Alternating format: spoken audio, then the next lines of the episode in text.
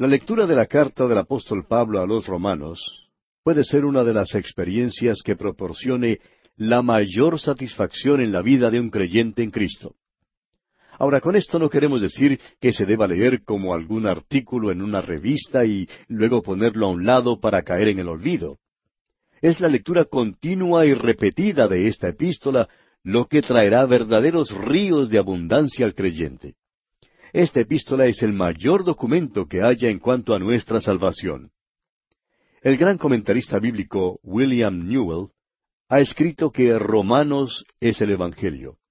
Cada cristiano debe hacer por lo menos un esfuerzo por conocer bien el libro de Romanos porque le proporcionará una base sólida para su fe. Ahora hay tres aspectos que resaltarán en la vida de una persona que constantemente lee el libro de Romanos. En primer lugar, comprenderá los hechos y las verdades básicas en cuanto a la salvación. En segundo lugar, tendrá una convicción más profunda que lo usual en cuanto a las cosas relacionadas con la fe. Y en tercer lugar, será una persona muy apta para el servicio cristiano práctico. Ahora, al comenzar nuestro estudio de esta epístola del apóstol Pablo a los romanos, hay tres áreas que debemos explorar a modo de introducción. Primero, el escritor, que fue el apóstol Pablo. Segundo, el lugar, que fue la ciudad de Roma. Y tercero, el tema, que es la justicia de Dios. Comencemos entonces dando una mirada al autor de esta epístola, el apóstol Pablo. En el pasado, Dios ha usado muchos medios diferentes para comunicar la verdad al hombre. A Moisés, por ejemplo, le dio la ley. También dio historia, poesía, profecía y los evangelios. Llegamos ahora a una nueva sección de la Biblia que es conocida como las epístolas. Las epístolas son cartas personales y de hondo sentir humano. Hay quienes han tratado de establecer alguna diferencia entre las palabras epístola y carta, pero nosotros concordamos con la opinión de que en realidad no hay distinción alguna entre los dos vocablos. Ahora, leer una de estas epístolas es lo mismo que leer una carta que ha sido recién recibida y que ha venido por expreso aéreo o entrega inmediata. En realidad, no hay mayor problema o discusión en cuanto al autor de esta epístola a los romanos, aunque Marción, el hereje de la iglesia primitiva, y Baur, uno de los críticos bíblicos modernos, han cuestionado su autenticidad. En cuanto a esto, sin embargo, el doctor Santiago Stiffer ha escrito lo siguiente, escuche usted. Ninguno de los dos ha podido negar que Pablo haya escrito esta epístola. No hay ningún libro del Nuevo Testamento que sea más fidedigno en cuanto a su autoricidad. El apóstol Pablo mismo dice lo siguiente en cuanto a esto allá en el capítulo quince de esta epístola, versículos quince y dieciséis, donde leemos Mas os he escrito, hermanos, en parte con atrevimiento, como para haceros recordar por la gracia que de Dios me es dada para ser ministro de Jesucristo a los gentiles, ministrando el Evangelio de Dios, para que los gentiles les sean ofrenda agradable, santificada por el Espíritu Santo. En estos dos versículos, el apóstol Pablo aclara sin lugar a dudas que él era el apóstol a los gentiles. También deja bien en claro que Simón Pedro era el apóstol a la nación de Israel. Por ejemplo, el apóstol Pablo dijo allá en su carta a los Gálatas capítulo dos versículos ocho y nueve pues el que actuó en Pedro para el apostolado de la circuncisión, actuó también en mí para con los gentiles. Y reconociendo la gracia que me había sido dada, Jacobo, Cefas y Juan, que eran considerados como columnas, nos dieron a mí y a Bernabé la diestra en señal de compañerismo, para que nosotros fuésemos a los gentiles y ellos a la circuncisión. También en el libro de los Hechos de los Apóstoles podemos ver otra vez que Pablo era en forma especial el apóstol a los gentiles. Allá en el capítulo 26 del libro de los Hechos, cuando Pablo está testificando al rey Agripa sobre esta misma verdad, Pablo cita lo que la voz del cielo le dijo, y dice en los versículos 17 y 18, librándote de tu pueblo y de los gentiles a quienes ahora te envío, para que abra sus ojos para que se conviertan de las tinieblas a la luz y de la potestad de Satanás a Dios, para que reciban por la fe que es en mí perdón de pecados y herencia entre los santificados. El apóstol Pablo poseía las mejores capacidades para este ministerio a los gentiles debido a su experiencia, a su educación y crianza. El doctor Griffith Thomas ha dicho lo siguiente. Sus antecedentes formaron una combinación extraordinaria. Su nacimiento judío, su idioma hebreo, su ciudadanía romana, su educación judía y su cultura griega, todo esto contribuyó a hacer de Pablo el hombre que fue. Pablo también poseía un intelecto gigantesco al ser educado en la fe judía, cultura griega y modales romanos. Él es el Moisés del Nuevo Testamento, pudiéramos decir.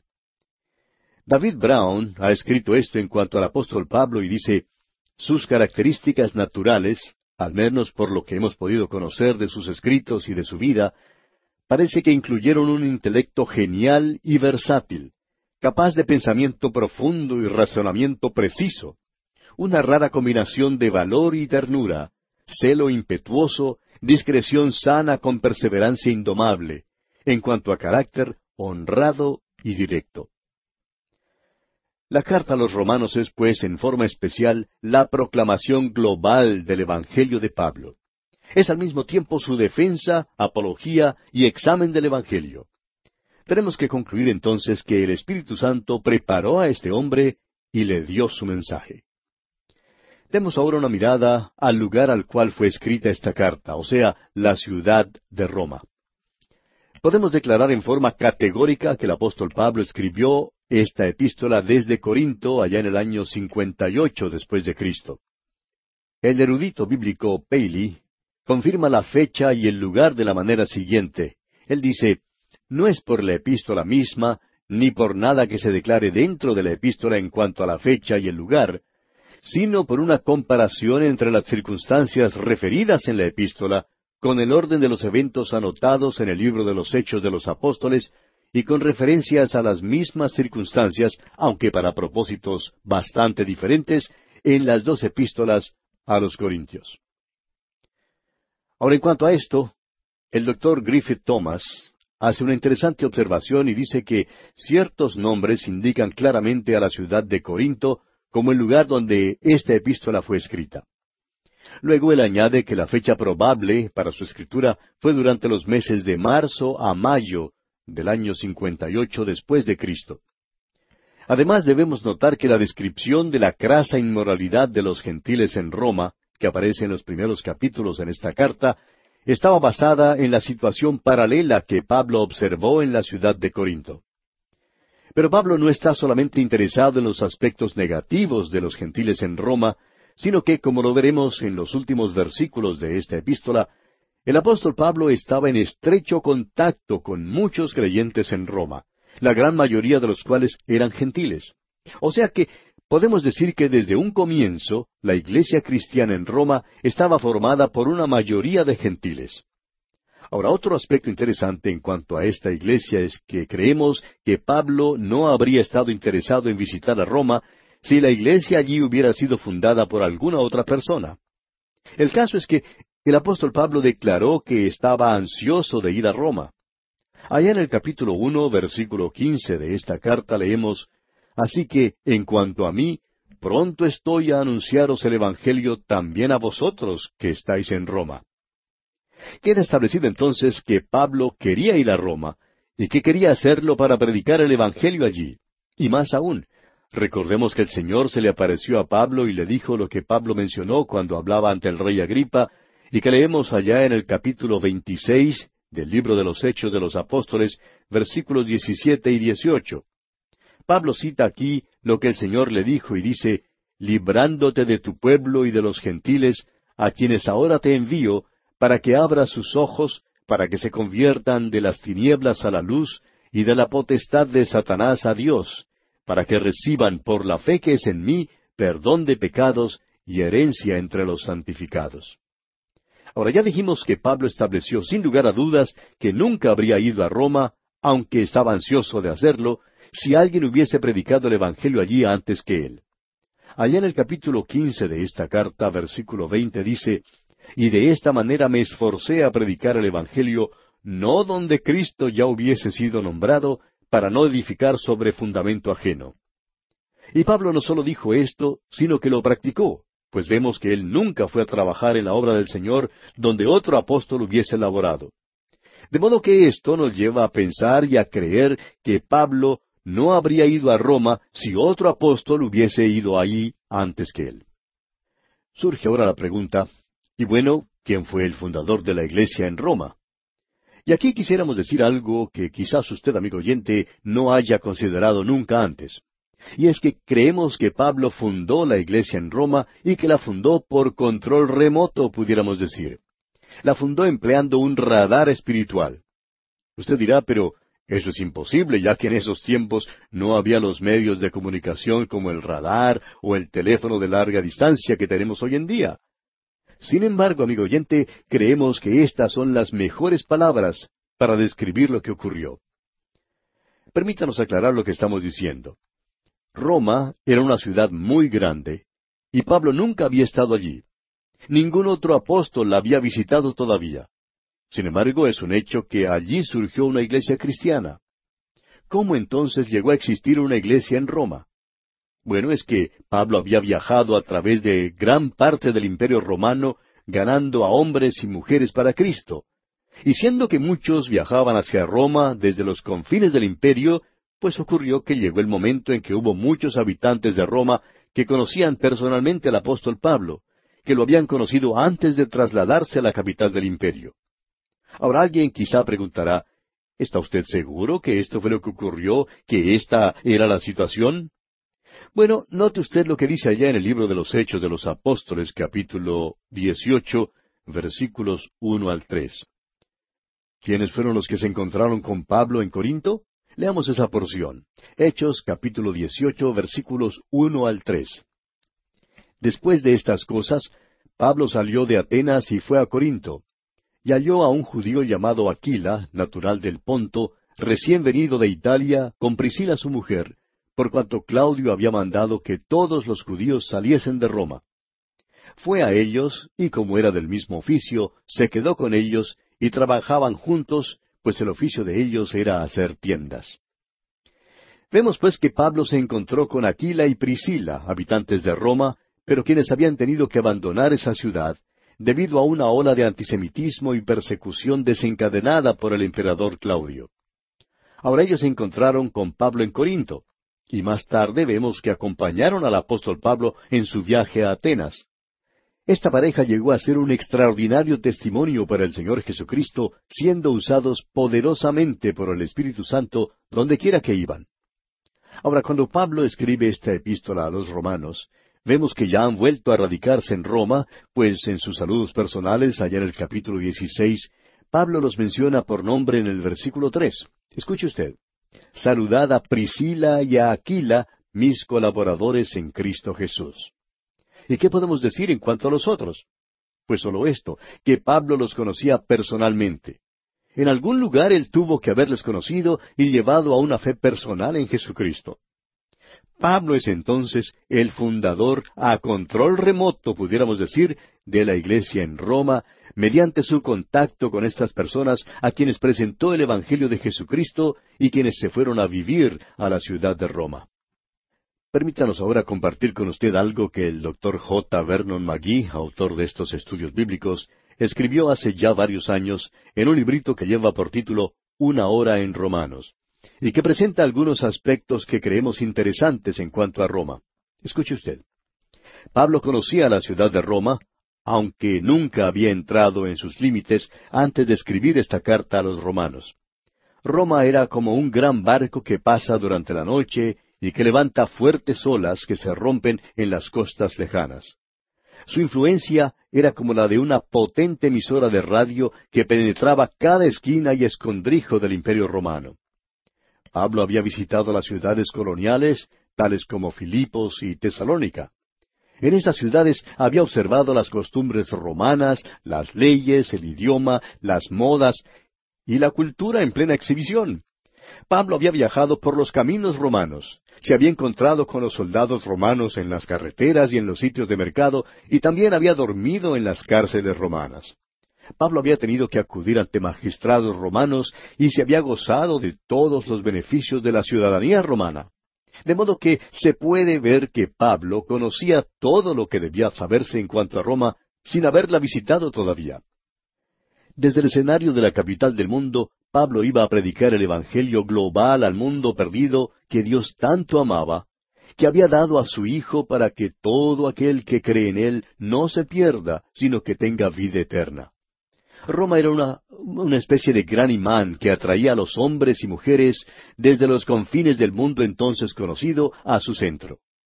Mientras Pablo y los otros apóstoles viajaban por todas partes del gigantesco imperio, trajeron a grandes multitudes a los pies de la cruz. Iglesias cristianas fueron establecidas en la mayoría de las grandes ciudades del imperio. Con el transcurrir del tiempo, muchos creyentes en Cristo fueron atraídos al centro del imperio, o sea, la ciudad de Roma. El dicho que todos los caminos llevan a Roma era una verdad muy evidente en aquel entonces y no simplemente un dicho. A medida que más y más cristianos fueron congregándose en esa gran metrópolis, comenzó a emerger una iglesia visible. Es probable que la iglesia de Roma no fuera establecida por un solo hombre. Los hombres que habían sido convertidos mediante el testimonio de Pablo y de otros apóstoles de las ciudades periféricas se fueron a vivir a Roma, donde organizaron la primera iglesia cristiana. En verdad, continúa diciendo el doctor Magui, no creo que Pedro haya sido el que haya tenido algo que ver con la fundación de la iglesia en Roma, pues vemos que su sermón en el día de Pentecostés estuvo dirigido exclusivamente a los israelitas no fue sino hasta después de la conversión de Cornelio cuando Pedro estuvo convencido de que los gentiles también estuviesen incluidos en el cuerpo de creyentes. Hasta aquí lo que escribió el doctor J. Vernon McGee. Ahora, con todo esto, hemos visto que el apóstol Pablo es quien ahora está escribiéndole a los romanos. También hemos visto que más tarde visitaría la ciudad de Roma. Asimismo que él conocía Roma y que él fue el fundador de la iglesia en Roma. Lo que todavía nos resta es considerar el mensaje, o sea, el contenido de su carta a los romanos. Y aquí quisiéramos decir que nos encontramos personalmente muy incapacitados para este estudio porque trata el gran tema de la justicia de Dios. Es un mensaje que hemos tratado de proclamar a través de muchos años, y es un mensaje que el mundo en general no quiere escuchar ni aceptar. Lo que el mundo desea escuchar es acerca de las glorias de la humanidad. Quiere que la humanidad sea exaltada y no el Señor. Y si habla de Dios, solo se refiere a su bondad. Y permítanos decir, amigo oyente, que estamos totalmente convencidos que cualquier ministerio que trate de enseñar la gloria del hombre y que no presente su depravación total, ni revele que el hombre es totalmente corrupto y arruinado, no puede ser eficaz. La enseñanza que no incluya esa gran verdad no puede levantar a la humanidad ni le podrá ofrecer remedio alguno, porque es un hecho que el único remedio que hay para el pecado del hombre hoy en día es el remedio perfecto que tenemos en la persona del Hijo de Dios, el Señor Jesucristo, y que Él ha provisto para una raza perdida y depravada. Ahora bien, permítanos ilustrar esta verdad de esta manera. El autor de estos estudios bíblicos, el doctor J. Vernon McGee, nos cuenta que en cierta ocasión tuvo que regresar de un viaje a Europa y la Tierra Santa un día antes de lo que esperaba, porque había sido invitado a oficiar en los funerales de Audie Murphy, el héroe más condecorado durante la Segunda Guerra Mundial, y quien había perecido en un accidente aéreo. La esposa del señor Murphy le había pedido al doctor McGee que se encargara del funeral ya que ellos habían asistido durante más de diez años a la iglesia que el doctor Magui pastoreaba. El doctor Magui había conocido a esta señora cuando primero ella aceptó al Señor Jesucristo como su Salvador personal. Luego pudo observar cómo ella crecía en la gracia y el conocimiento de Jesucristo. Ahora ella le pedía que presentara un mensaje evangelístico durante los servicios funerales de su esposo. Y dice el doctor Magui que él pudo ver con toda claridad que estaría en lo que podríamos llamar pleno territorio del enemigo. Es verdad que el capellán iba a estar allí en ese funeral, un buen hombre y firme en su fe cristiana. Y a él se le pidió que diera una nota biográfica del fallecido y el panegírico. Bueno, él hizo todo en forma totalmente correcta y debida. Mencionó las diferentes medallas que el Oxiso había recibido y vale decir que era un hombre sumamente valiente, un hombre que merecía cada una de las condecoraciones que había recibido durante la Segunda Guerra Mundial. Pero entonces se levantó el doctor Magui y presentó el Evangelio, el Evangelio que declara que los hombres no pueden ser salvos por cosa alguna que hagan, sino solo por medio de algo que Dios ya ha hecho.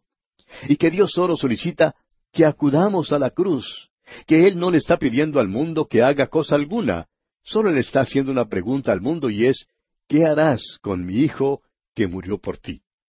Y que esa es la pregunta de mayor importancia.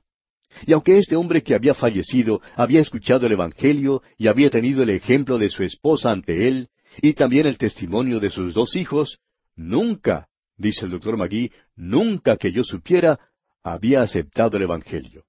Y añadió, pero quizá durante ese momento de trauma y gran tensión, cuando el avión se precipitaba a tierra, quizá todas estas verdades hubieran vuelto a su memoria. Él conocía los hechos en cuanto al Evangelio. Y si en ese momento se hubiera vuelto a Jesucristo, pues habría sido salvo y estaría tan salvo como cualquier otra persona que se hubiese salvado. Porque el Señor Jesús dijo allá en el Evangelio según San Juan capítulo seis versículo treinta y siete, y al que a mí viene, no le echo fuera. Y amigo oyente, permítanos hablarle acerca de aquel ladrón en la cruz del Calvario. El imperio romano había declarado que él no era apto para continuar viviendo en el imperio romano y que por esa razón lo estaba ejecutando. Sin embargo, el Señor Jesús le dijo allá en el Evangelio según San Lucas capítulo 23 versículos 39 al 43, Yo te haré apto para el reino de los cielos y de cierto te digo que hoy estarás conmigo en el paraíso. Amigo oyente, Dios toma a pecadores perdidos, tal como usted y como yo, y nos trae dentro de la familia de Dios y nos hace un hijo de Dios. Y hace esto mediante su muerte en la cruz del Calvario, y no porque haya mérito alguno en nosotros. Este es el gran mensaje de este libro de Romanos. Y este es el mensaje del cual el comentarista bíblico suizo Godey describiera así. La reforma fue ciertamente el producto de esta epístola a los romanos y también de la carta a los Gálatas. Y es probable que cada renovación espiritual que pueda experimentar la Iglesia esté vinculada siempre en causa y efecto a un conocimiento más profundo de este libro. Fue Martín Lutero quien escribió, La epístola a los romanos es la verdadera obra maestra del Nuevo Testamento y el Evangelio en su forma más pura, que bien vale la pena y merece que cada creyente en Cristo no sólo la aprenda de memoria, palabra por palabra, sino que también debe tratarla diariamente como si fuera el pan diario para el alma de los hombres. Nunca podrá ser leída o estudiada demasiado bien ni en forma desmesurada. Mientras más es usada, más preciosa se torna y su sabor es más agradable. Esta es pues la epístola que estaremos considerando, amigo oyente.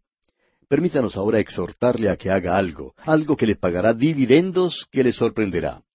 Lea este libro de Romanos, por lo menos lea el capítulo uno antes de nuestro próximo estudio.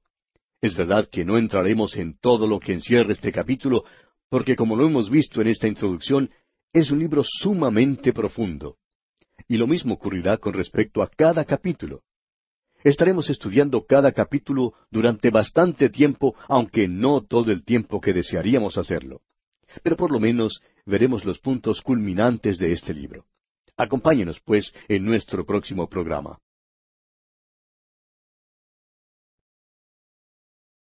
Cordiales saludos, amigo oyente. Es un agrado estar una vez más con usted para continuar nuestra excursión por el libro de los libros, la Sagrada Biblia, la Palabra de Dios.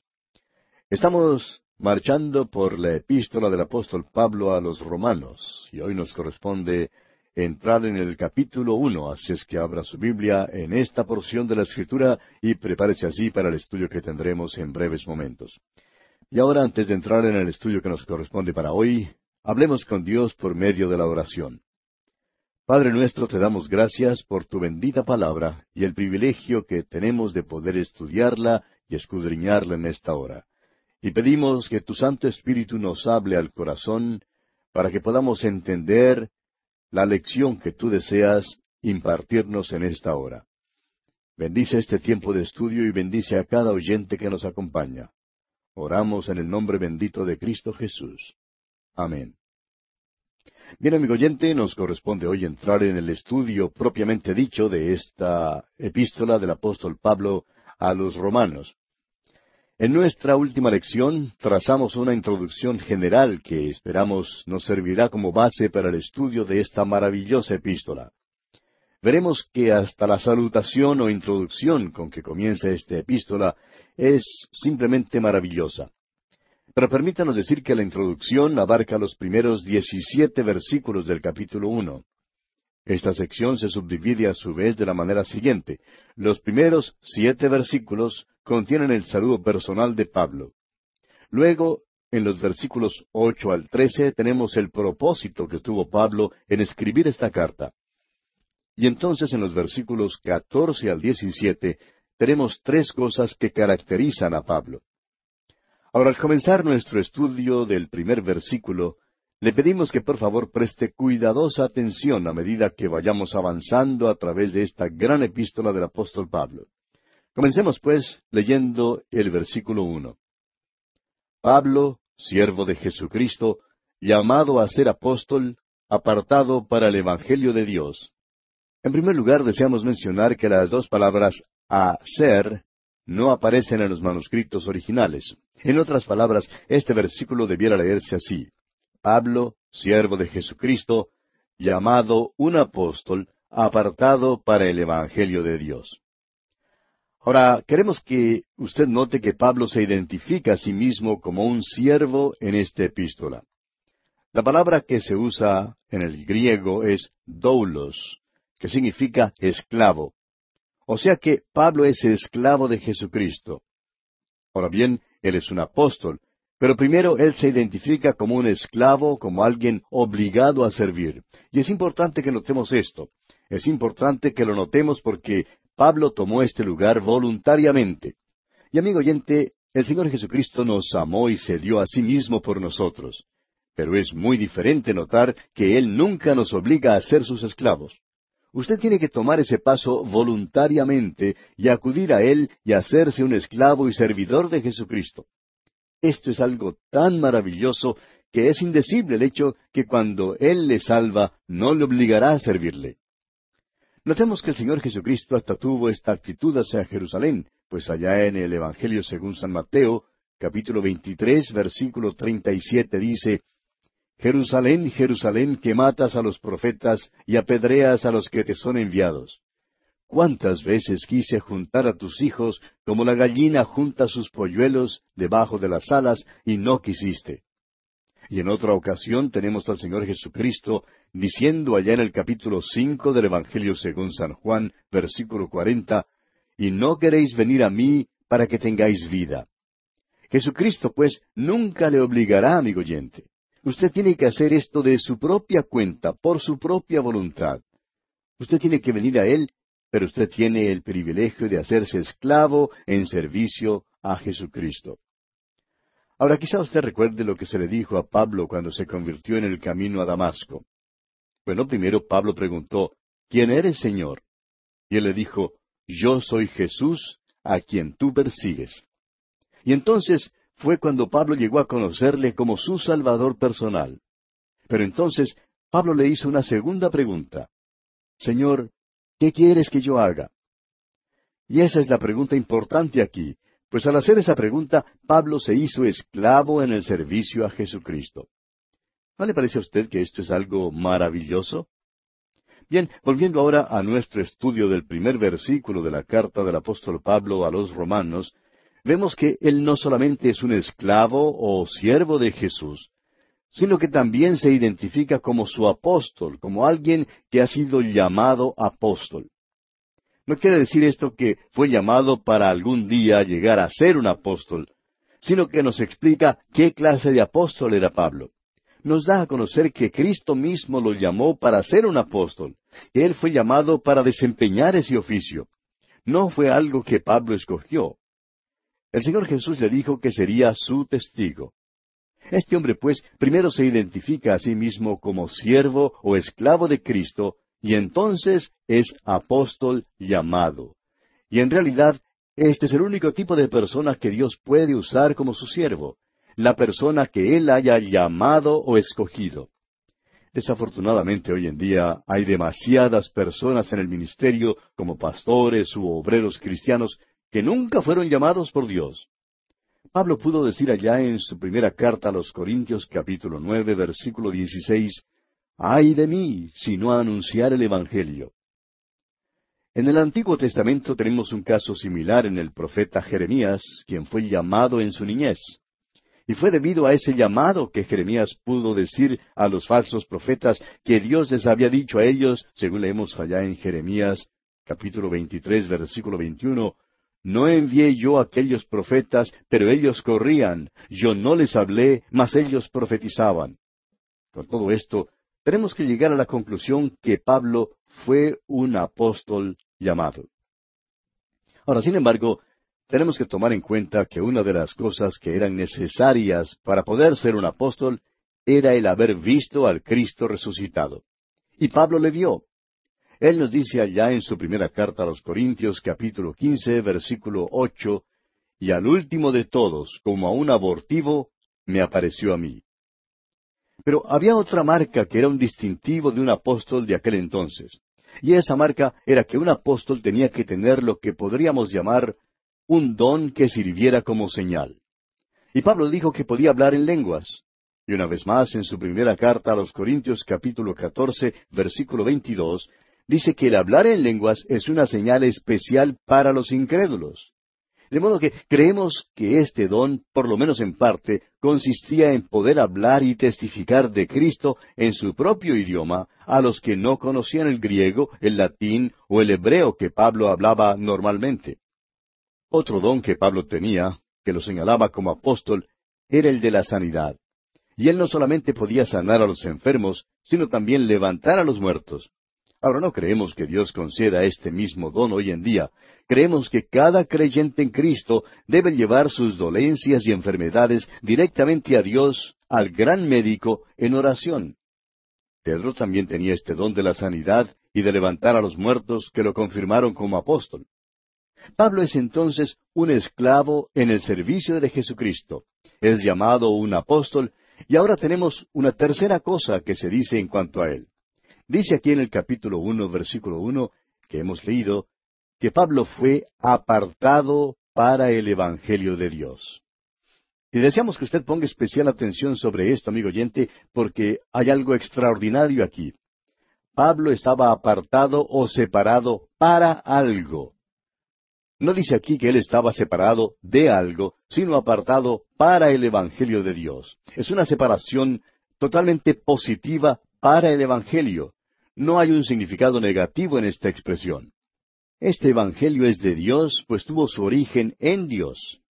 Es algo que proviene de la mente de Dios. Yo no inventé el Evangelio. No es algo que haya sido ideado por la mente humana. El Señor no dijo hace por allá dos mil años, bueno, sé que se ha cumplido el tiempo y es el tiempo para que Jesús baje al mundo. Pero quizá esto no les caiga bien a esta gente de a través de la Biblia. Quizá ellos tengan algún programa mejor. De modo que vamos a esperar hasta que ellos vengan. Amigo oyente, Dios no hizo nada de eso por el estilo. Cuando nosotros llegamos, el Evangelio ya había estado en existencia por más de dos mil años. Y este es el Evangelio de Dios. Él me dijo a mí, bueno, bien puedes aceptarlo o rechazarlo. Y amigo oyente, Dios le está diciendo esto mismo a usted. Usted puede o bien aceptar o bien rechazar el Evangelio de Dios, el Evangelio originado por Dios. Ahora volvamos a esta frase, apartado para el Evangelio. Pablo no indica que ha sido separado de alguna cosa, sino apartado para algo. En otras palabras, la expresión apartado para tiene un significado maravilloso que deseamos explorar ahora. Tomemos, por ejemplo, la palabra matrimonio. Esta palabra significa unión en su forma más íntima. Allá en el capítulo dos del libro de Génesis, versículo 24, dice que el matrimonio significa unión, al mismo tiempo que significa separación.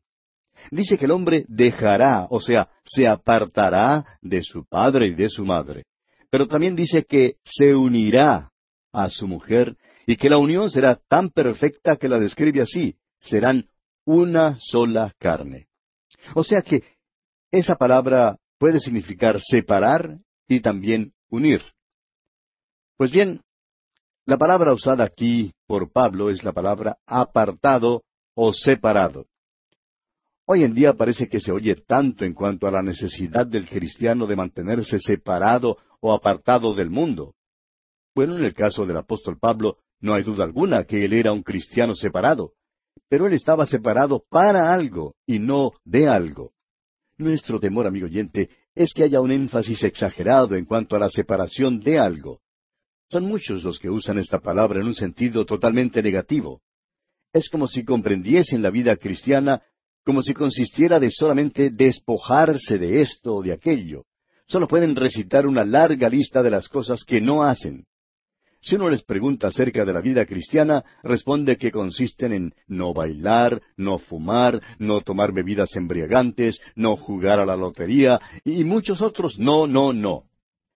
Tememos que tales personas hayan perdido su perspectiva espiritual, pues lo de mayor importancia es el ser separados para algo. Amigo oyente, permítanos preguntarle, ¿para qué está usted separado? No le estamos preguntando de qué se ha separado usted.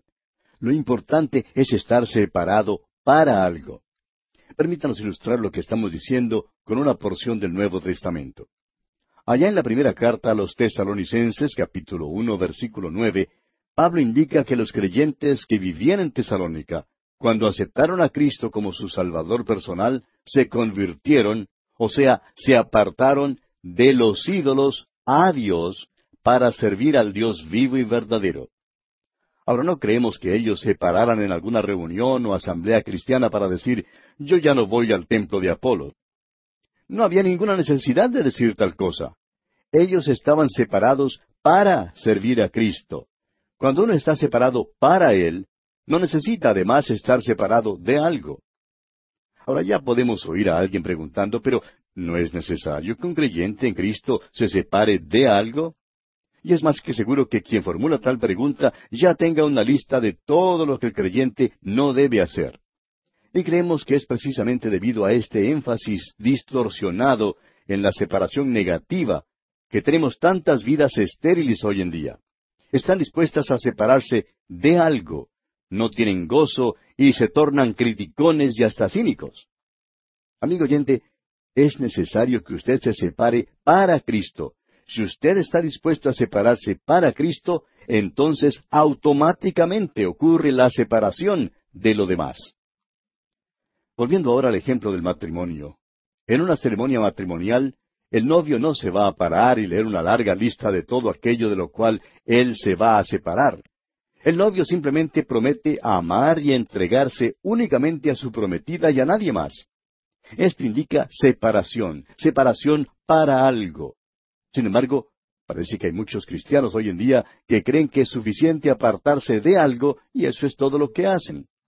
Amigo oyente, lo importante es apartarse para algo y no solamente de algo. Si usted se ha separado para el Señor Jesús, entonces usted no tendrá que preocuparse si se ha separado de algo. Es muy interesante el resultado práctico de tal separación positiva. Significa que usted vivirá una vida que despierta interés y simpatía, y no una vida que decepcione. Se cuenta que una vez una niñita dijo, Los cristianos son como la sal. La sal produce la sed en uno. Piénselo bien, amigo oyente.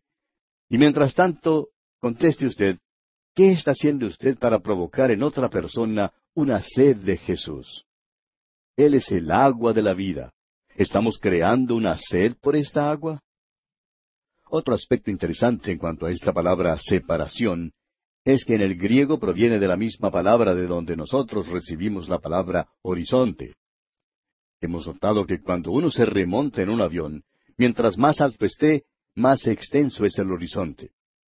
Recuerdo cierta vez cuando viajé en un avión que despegó del aeropuerto de la ciudad de Medellín, en Colombia. Cuando el avión comenzó a subir, no se podía ver casi nada. Traté de ver si podía divisar alguno de los puntos de la ciudad en los cuales habíamos estado. Y al principio no se podía ver casi nada. Pero después de poco tiempo, mientras cobrábamos altura, comencé a ver aquellos puntos o algunos de los puntos en los cuales habíamos estado. Desde esas alturas uno podría verlo prácticamente todo. Mientras más nos remontábamos, más amplio se tornaba el horizonte. Así también es tan maravilloso ser separado para Cristo, porque Él le trae nuevos horizontes a la vida, horizontes sumamente amplios y extensos. Uno recibe una nueva vida en Cristo Jesús. Y cuán maravillosa es esa nueva vida. Le trae a uno una nueva apreciación de la vida. Lo que queremos decir es esto, amigo oyente. El apóstol Pablo dijo allá en su primera carta a los Corintios, capítulo 13, versículo 11, que cuando él era un niño, hablaba como niño, se portaba como niño, pero que cuando llegó a ser hombre, dejó a un lado las cosas de niños. Ahora no sabemos cómo será en el caso suyo, amigo oyente, pero cuando yo era pequeñito, me gustaba jugar con mi hermana a la casa y al médico. Más tarde, cuando crecí un poco, bueno, dejé todo eso y me interesé en otras actividades me reunía con algunos muchachos de la cuadra cerca de la casa y participábamos en algunos deportes. Y si mi hermana me invitaba a jugar a la casa, pues yo le respondía que yo era demasiado grande para jugar esas cosas y que yo estaba ahora interesado en el fútbol, por ejemplo, o algo así. O sea que tenía un nuevo horizonte. Pero entonces llegó el día en que no solamente perdí el interés en jugar fútbol, sino que ya no podía hacerlo, porque estaba además interesado en otras cosas. O sea que mi horizonte se había extendido. Ahora, si usted, amigo oyente, viene a Cristo Jesús, usted se separa para Él. Y separarse para Cristo no quiere decir que usted se vuelva un introvertido, ni que sea una persona de criterio eh, estrecho y cerrado. Separarse para Cristo, amigo oyente, quiere decir que su vida se ampliará y que usted podrá realizar muchas cosas para Cristo. Esto es especialmente cierto hoy en día para los hijos de Dios cuando hay tantas cosas maravillosas que los hijos de Dios pueden hacer. Amigo oyente, para mí es maravilloso vivir hoy en día. Bien, este versículo uno de la carta a los romanos dice que Pablo estaba apartado para el Evangelio de Dios. Ahora notemos aquí que este Evangelio no es algo nuevo, pues Pablo dice aquí en el versículo dos lo siguiente en cuanto al Evangelio de Dios. Dice él, que él había prometido antes por sus profetas en las santas escrituras. Esto quiere decir que si uno vuelve atrás y examina los libros del Antiguo Testamento, se dará cuenta que el Evangelio fue prometido a través de todo el Antiguo Testamento. Su mensaje es que Dios ama a la humanidad y que Dios salvará a la humanidad. Qué maravilloso es esto, amigo oyente. Nos trae a una relación de amor y veremos en esta epístola que el Evangelio es precisamente un amorío. Él nos amó. Y según el apóstol Juan en su primera carta, capítulo cuatro, versículo diecinueve, nosotros le amamos a Él porque Él nos amó primero. El apóstol Pedro, a su vez, declaró en su primera carta, capítulo uno, versículo ocho, a quien amáis sin haberle visto. Pero creemos que Pablo lo expresó de una manera más personal cuando dijo allá en su carta a los Gálatas capítulo dos versículo veinte, me amó y se entregó a sí mismo por mí. Qué maravilloso, amigo oyente. Y llegamos ahora a un versículo que algunos acostumbran poner entre paréntesis. Sin embargo, es uno de los pronunciamientos más importantes, porque declara qué es este Evangelio que había sido prometido en las Escrituras. Y la primera parte del versículo tres dice, acerca de su Hijo, nuestro Señor Jesucristo. Esta palabra acerca es traducida de la palabra griega pare, y es la palabra que usamos como prefijo para palabras tales como periscopio, perímetro y otras. Esta palabra significa algo que cerca o que rodea. Este Evangelio entonces es totalmente acerca de Jesucristo, es acerca de lo que Él ha hecho, es su trabajo. Él es el Hijo de Dios y es Cristo Jesús nuestro Señor. Ese es su nombre maravilloso. Hoy en día estamos viendo y oyendo mucho acerca de la teología que algunos llaman liberal o modernista, que niega muchas de las doctrinas cardinales de la Biblia y que ahora proclama que lo que necesitamos es la religión de Jesús. Amigo oyente, Jesús no tenía ninguna religión. Él no necesitaba ninguna, pues Él era y es Dios. Él no podía adorar a otro. Es a Él a quien nosotros debemos adorar. Alguien quizá dirá, Pero él oró. Bueno, es verdad que lo hizo, pero lo hizo, amigo oyente, para ayudarnos y acomodarnos a nosotros. Cuando Él tomó la naturaleza humana, Él se humilló voluntariamente y vivió a nuestro nivel. Usted quizá me pregunte ahora, ¿y qué quiere decir con eso? Bueno, ¿se acuerda usted del caso de Lázaro? Al lado de su tumba, Jesús dijo, según lo vemos en el Evangelio según San Juan, capítulo once, versículos cuarenta y uno y cuarenta y dos, Padre, gracias te doy por haberme oído. Yo sabía que siempre me oyes, pero lo dije por causa de la multitud que está alrededor, para que crean que tú me has enviado. Amigo oyente, Jesús oró para beneficio de usted y para beneficio mío hoy en día, para ayudar a fortalecer nuestra fe. Él no necesitaba orar porque tenía contacto perfecto y constante con su Padre Celestial, pues Él es el Cristo, el Señor Jesucristo. Ahora note usted que hay algo más que también es maravilloso que se dice aquí acerca de Jesucristo. Dice el resto del versículo tres que Él es del linaje de David en cuanto a la carne se refiere. Dice aquí que era del linaje de David según la carne. Esa es la humanidad de Jesús. Pero también, según el versículo siguiente, el versículo cuatro, dice que fue declarado Hijo de Dios con poder. Y aquí deseamos que usted comprenda bien que la resurrección no fue lo que hizo Hijo de Dios a Jesucristo. Esta solo confirmó y reveló que lo era. Y una vez más, aquí aparece esa palabra griega que significa horizonte que recién comentábamos. Jesús es declarado, o su horizonte le declara Hijo de Dios. Tenemos aquí pues la perfecta humanidad de Cristo y también su perfecta deidad. El credo más antiguo de la Iglesia decía, Él es tan hombre como cualquier hombre, y tan Dios como el mismo Dios. Pero Pablo lo dijo aún antes de que ese credo fuera formulado, pues aquí lo tenemos en estos dos versículos que acabamos de mirar. Jesús no es más hombre porque es Dios, ni es menos Dios porque es hombre. Él es Dios hombre. Siguiendo adelante ahora con nuestro estudio del versículo cuatro, vemos que dice que fue declarado Hijo de Dios con poder según el Espíritu de Santidad. Y creemos que esta es una referencia obvia al Espíritu Santo. Creemos que tenemos aquí la Trinidad ante nosotros. Tenemos lo concerniente a Jesucristo y Él es el Hijo de Dios, quien es declarado lleno de poder según el Espíritu de Santidad. Y así tenemos aquí al Espíritu Santo. Además, el versículo cuatro concluye diciendo, por la resurrección de entre los muertos. Permítanos decir, amigo oyente, que la resurrección lo comprueba todo. Es lo que demuestra que Él es el Hijo de Dios. Ahora note usted que tenemos aquí la Trinidad. Tenemos también la deidad de Cristo y tenemos el nacimiento virginal de Jesucristo.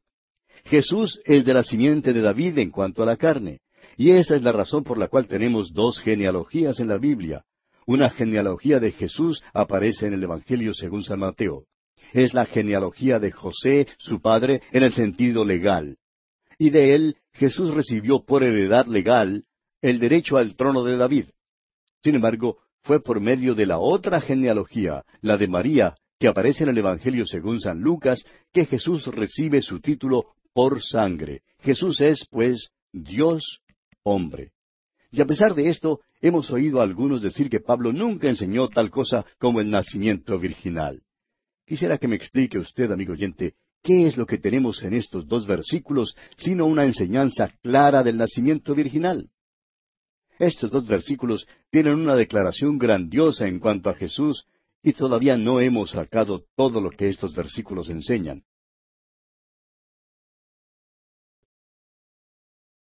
Nos corresponde hoy comenzar nuestro estudio con el versículo cinco de este primer capítulo de la carta del apóstol Pablo a los romanos. Y creemos que usted ya se ha dado cuenta de la gran importancia de esta sección de las Escrituras. Es realmente de suma importancia. El doctor W. Kelly ha escrito lo siguiente en cuanto al capítulo uno de esta epístola a los romanos. Dice el doctor Kelly, escuche usted, tome cualquier sección del Antiguo Testamento y compárela con estas primeras palabras en el capítulo uno de Romanos. Cuán evidente e inmensa es la diferencia en propósito, carácter y alcance. Por ejemplo, ¿Dónde encontraría usted algo como esto en los primeros cinco libros de Moisés o en los libros históricos que siguen? En vano busca uno un paralelo en los salmos y libros poéticos.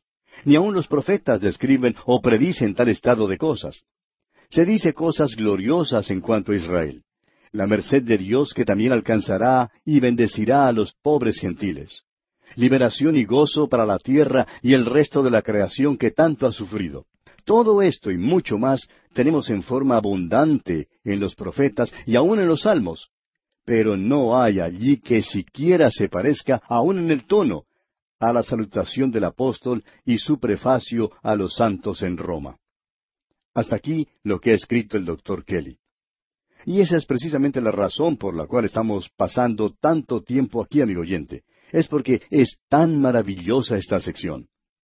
En nuestro programa anterior, al concluir, estábamos estudiando los versículos tres y cuatro, y vimos que el Evangelio de Dios, mencionado por el apóstol Pablo, es el Evangelio prometido a los profetas del Antiguo Testamento. También notamos que es el Evangelio de Dios, pues fue originado por Él. El Evangelio, amigo oyente, no fue idea mía, ni tampoco de Pablo.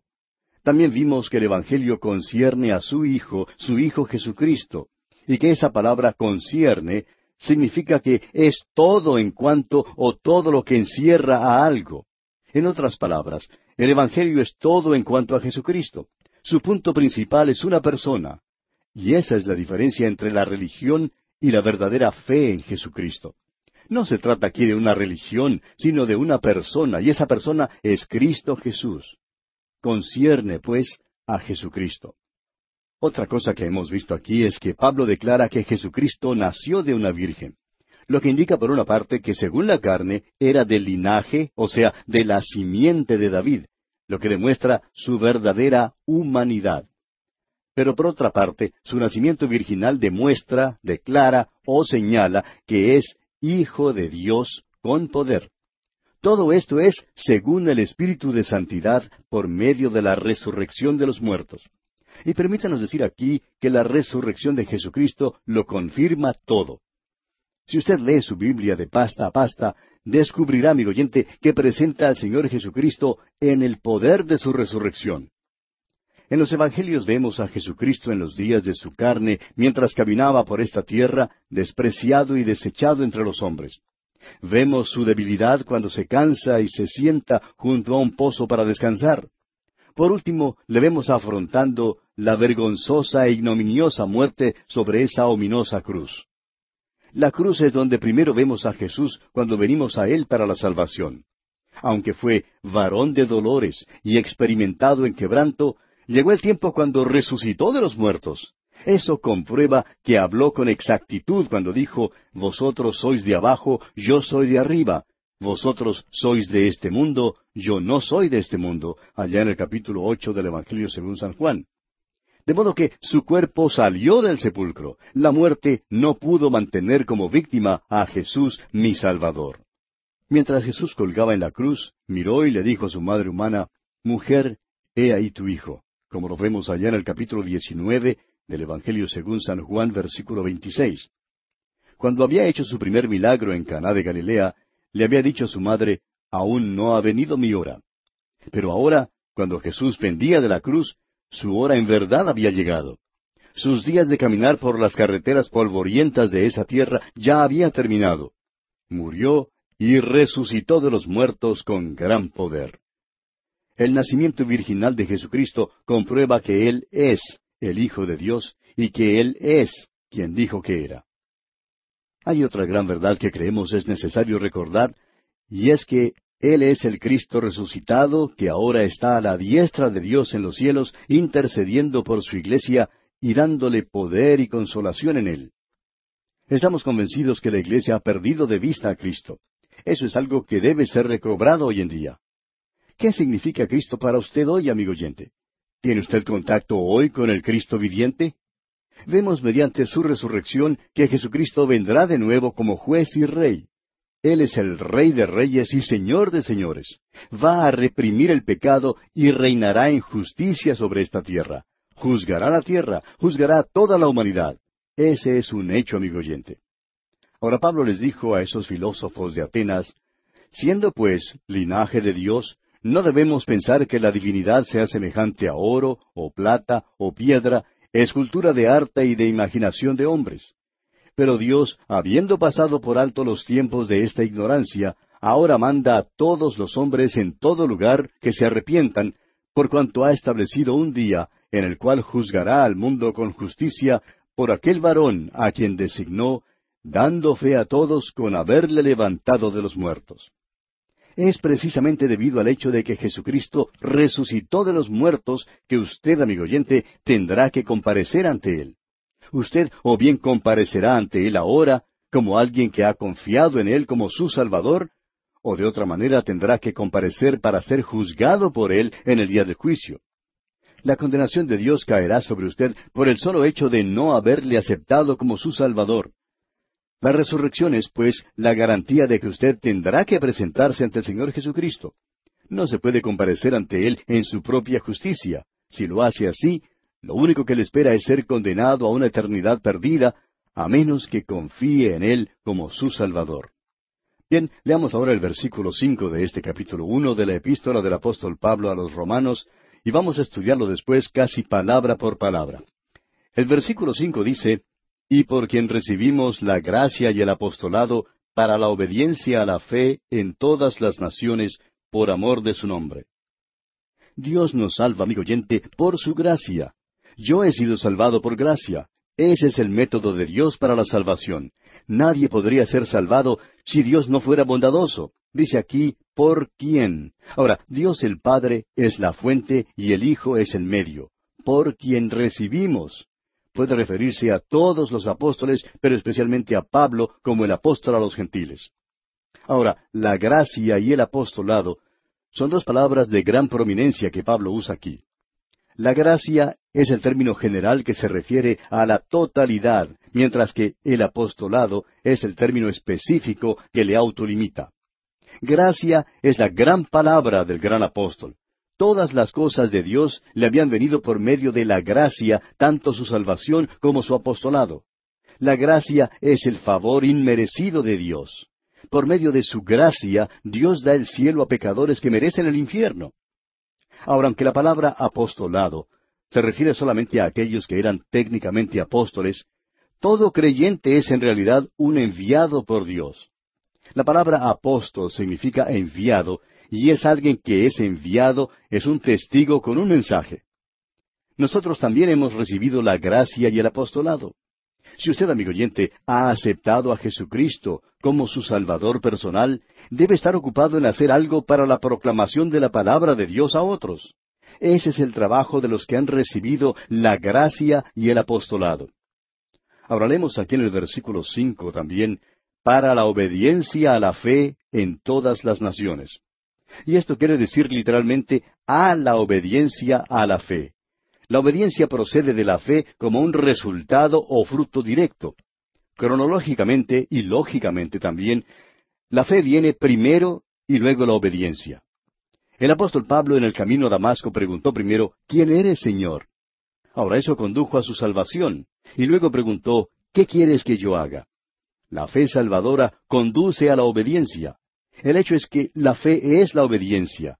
Las palabras del himno son exactas cuando dice, cuando andemos con Dios. En realidad, si queréis ser felices, debéis obedecer. Esta epístola principia con la obediencia y termina con la misma nota. Escuche usted lo que dice allá en el capítulo 16 de esta epístola, versículo 26.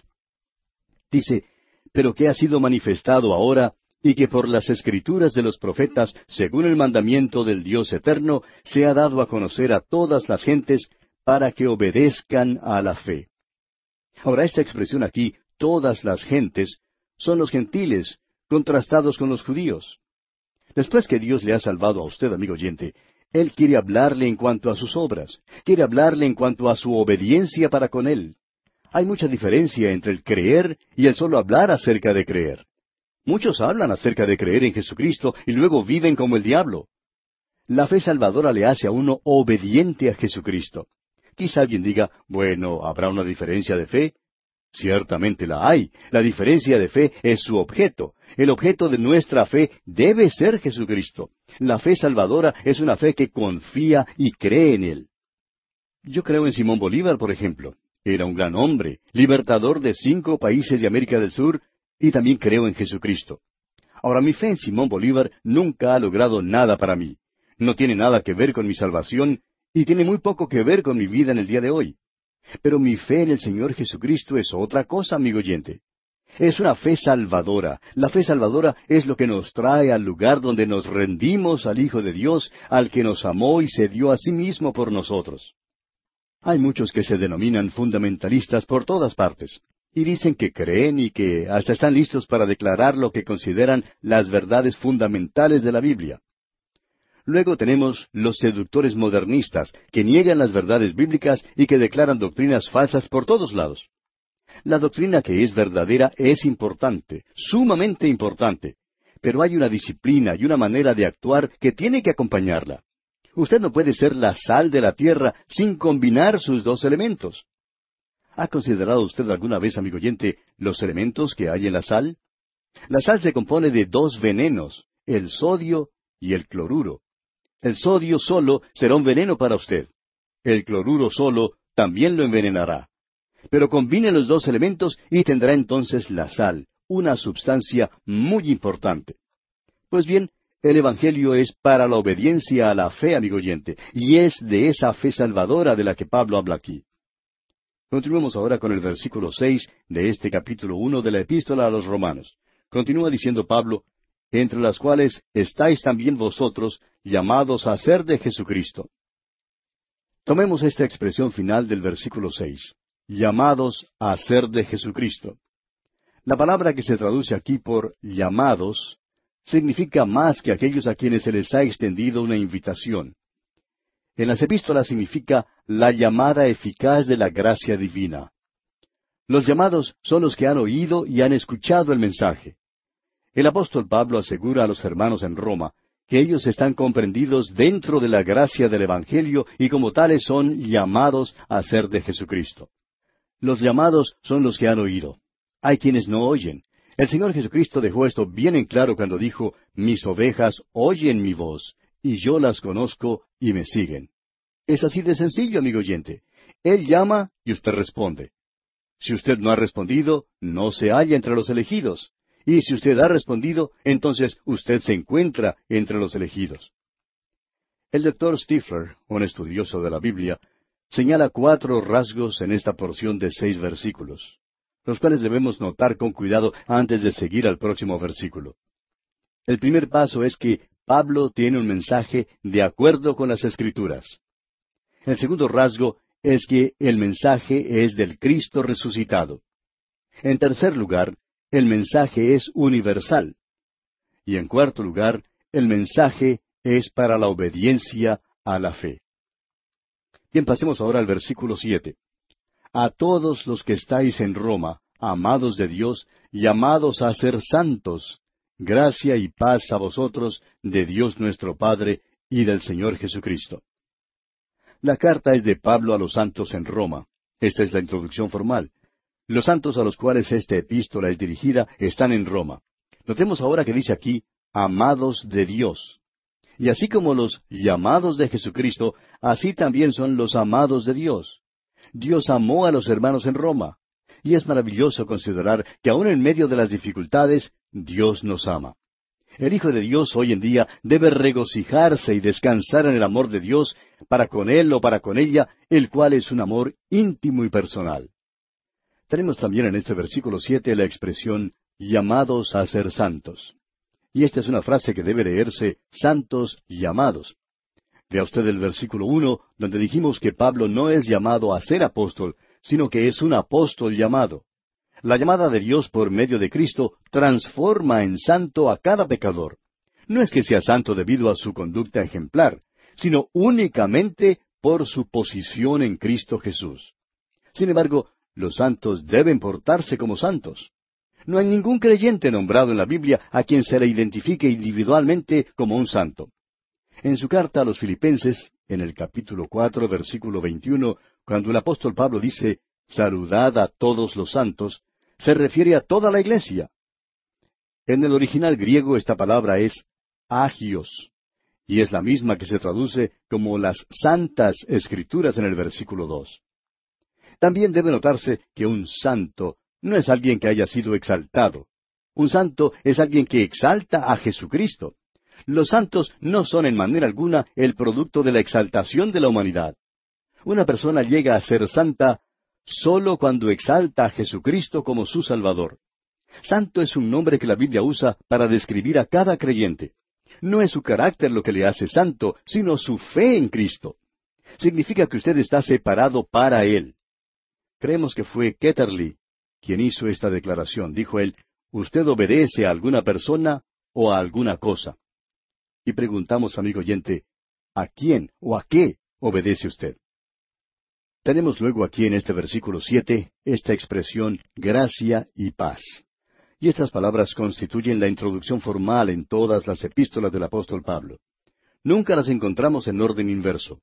Es necesario aceptar la gracia antes que se pueda aceptar la paz. La gracia, charis, es la forma gentil de saludar, mientras que la paz, shalom, fue la forma judía del saludo. Y Pablo las combinó. La gracia y la paz, note usted, son de Dios nuestro Padre y del Señor Jesucristo, pero nunca del Espíritu Santo. Ahora, ¿acaso no creía Pablo en la Trinidad? Por supuesto que creía en ella, pero el Espíritu Santo ya estaba en Roma morando en los creyentes. Dios el Padre estaba en el cielo y el Señor Jesucristo estaba a su diestra. Y llegamos ahora a la primera división después de la introducción, y nos habla del propósito personal de Pablo. Pablo quería ir a Roma. Leamos el versículo ocho ahora. Primeramente doy gracias a mi Dios mediante Jesucristo con respecto a todos vosotros, de que vuestra fe se divulga por todo el mundo. Pasamos ahora de la introducción formal a la personal, de la introducción pública a la íntima, al hablar Pablo a los romanos en cuanto a su futura visita a Roma. Dice él, primeramente doy gracias a mi Dios mediante Jesucristo.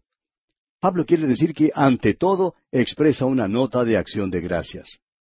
Siendo que la iglesia en Roma ya se había formado, las noticias habían salido a los fines del imperio y habían circulado tanto que toda la región estaba saturada con el conocimiento de que muchos se habían convertido a Jesucristo. Había tanto rumor que hasta el emperador se perturbó. Más tarde empezó la persecución de la iglesia, de modo que Pablo hace mención aquí de que vuestra fe se divulga por todo el mundo. Nos preguntamos, amigo oyente, en cuanto al grupo suyo, ¿ha escuchado alguien alguna vez su testimonio? Qué gran testimonio tenía esta iglesia en Roma en el principio. Ahora note usted que el énfasis no está sobre el atributo de la fe de la iglesia en Roma, sino más bien en las cosas que creían. Eran sanos de doctrina, y esto se anunció por todo el imperio romano. Esta declaración revela la gran influencia de Roma sobre el mundo de aquel entonces y revela también que la fe cristiana ya hacía un impacto en la vida del imperio romano. Preguntamos, amigo oyente, ¿hace o tiene algún impacto sobre la comunidad en que usted vive el testimonio de su iglesia? Leamos ahora los versículos nueve y diez de este primer capítulo del libro de Romanos porque testigo me es Dios a quien sirvo en mi espíritu en el Evangelio de su Hijo, de que sin cesar hago mención de vosotros siempre en mis oraciones, rogando que de alguna manera tenga al fin, por la voluntad de Dios, un próspero viaje para ir a vosotros. Ahora Pablo no escribió esta epístola sino hasta unos veinte años después de su conversión, pero en ella se sinceró, abrió su corazón a los hermanos en Roma, puesto que muchos no le conocían personalmente.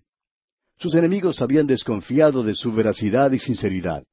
Él no había visitado Roma, el gran centro gentil, lo cual provocó la pregunta en cuanto al por qué el apóstol Pablo, apóstol a los gentiles, no había visitado la capital gentil, especialmente cuando había ido a la ciudad de Corinto, que se encontraba muy cerca de Roma. Pero bien, amigo oyente, vamos a tener que dejar esta consideración para nuestro próximo programa. Vamos a detenernos aquí por hoy porque se nos agotó el tiempo. Continuaremos Dios mediante en nuestro próximo estudio.